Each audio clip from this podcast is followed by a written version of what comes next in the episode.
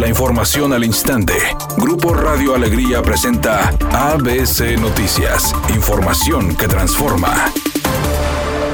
La presidenta del Congreso del Estado, Ivonne Álvarez, solicitó aumentar las penas hasta por seis años a las personas que realicen procedimientos quirúrgicos sin ser especialistas y exhortó a las autoridades de la Secretaría de Salud verificar las clínicas que ofrecen servicios estéticos. Además, señaló que es necesario realizar acciones para evitar que más personas mueran en estas clínicas de belleza, destacando que actualmente la legislación penal no contempla sanciones en específico para los giros que de forma irregular se dedican a prestar servicios de cirugía estética en Nuevo León. Al presentar una iniciativa, la diputada pidió que se duplique el castigo para aquellas personas que se atribuyen el título de médicos profesionales de salud y realicen procedimientos sin contar con las credenciales. Finalmente dijo que de acuerdo a estimaciones, en Nuevo León hay entre 1.200 y 1.500 personas que realizan cirugías estéticas de manera ilegal, cuando oficialmente solo hay registro de 200 cirujanos plásticos acreditados.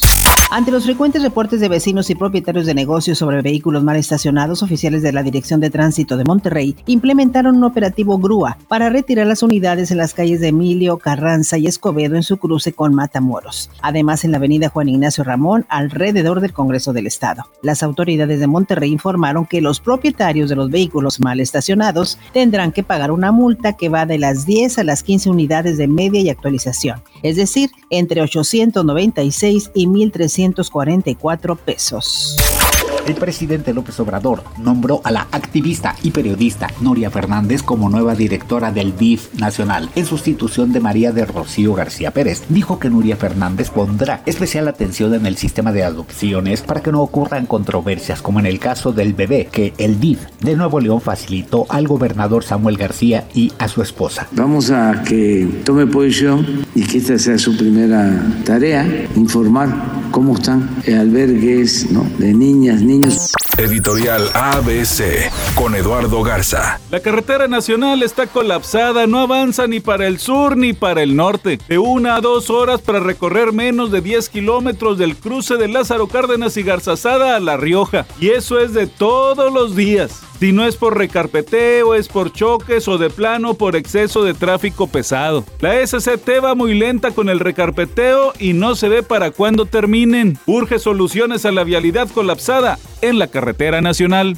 ABC Deportes informa, el técnico del América Femenil, el señor Harrington, publicó una disculpa pública en sus redes sociales diciendo que el lenguaje que utilizó lamentablemente no era el correcto, que se disculpaba con su directiva, con las jugadoras del equipo de los Rayados, con el medio en general y que no volvería a pasar. Claro que no debe volver a pasar, señor Harrington, y si sucede, usted tendría que estar despedido. El actor Arturo Peniche, quien se separó de su esposa al inicio de la pandemia, dijo que tiene una buena relación con ella, que siempre verán por sus hijos y que no, no se van a divorciar, pero tampoco planean continuar viviendo juntos porque ya le encontraron el modo a vivir cada uno en sus casas. Es una tarde con presencia de nubosidad y ambiente frío. Se espera una temperatura mínima que oscilará en los 12 grados. Para mañana viernes se pronostica un día con presencia de nubosidad, una temperatura máxima de 12 grados, una mínima de 8. La actual en el centro de Monterrey, 13 grados. ABC Noticias, información que transforma.